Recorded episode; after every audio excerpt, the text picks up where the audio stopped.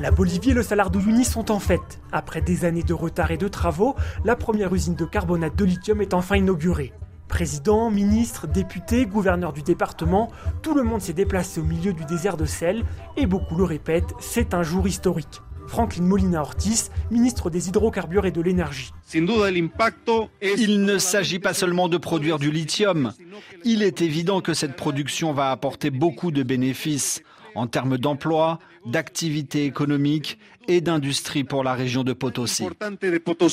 Pourtant, depuis le lancement de la filière lithium il y a 15 ans, très peu de choses ont été faites pour développer l'emploi local. C'est ce que nous explique Basilio Marcas Flores, dirigeant du syndicat paysan de la région. Ce que nous voulons pour notre région, c'est que les gens d'ici aient la priorité pour être formés. Car pour le moment, il n'y a pas assez de professionnels et il y a beaucoup d'étrangers qui viennent ici. Le manque de formation et d'emplois locaux est particulièrement visible à Rio Grande, le village le plus proche de l'usine. Ici, quelques camions tachés de sel arrivent du Salar, mais les traces de l'industrie du lithium sont rares. Et quand on demande au maire s'il y a beaucoup d'emplois locaux liés à l'usine, voici ce qu'il répond.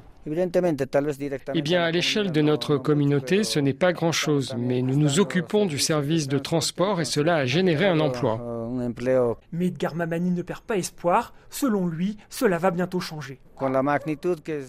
Avec la taille de l'usine, c'est sûr qu'il va y avoir des retombées économiques, des royalties ou autres.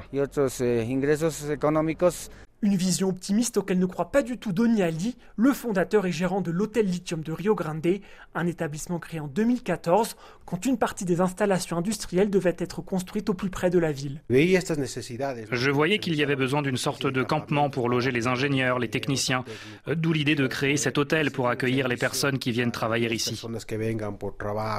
Finalement, l'usine est construite dans le Salar, les employés logés sur place et même pendant leurs jours de repos, ils ne viennent pas à Rio Grande, se désolent le le village n'a donc presque aucune activité économique générée grâce à cette industrie. L'année dernière, la Bolivie a battu son record d'exportation de lithium, 600 tonnes pour 52 millions de dollars. Une goutte d'eau par rapport au voisin chilien qui a exporté pour 7,7 milliards. Avec l'inauguration de l'usine, les ventes de lithium devraient augmenter en 2024, mais pour le moment, la Bolivie est encore loin de l'Eldorado promis depuis tant d'années. Nils Sabin, Rio Grande, RFI.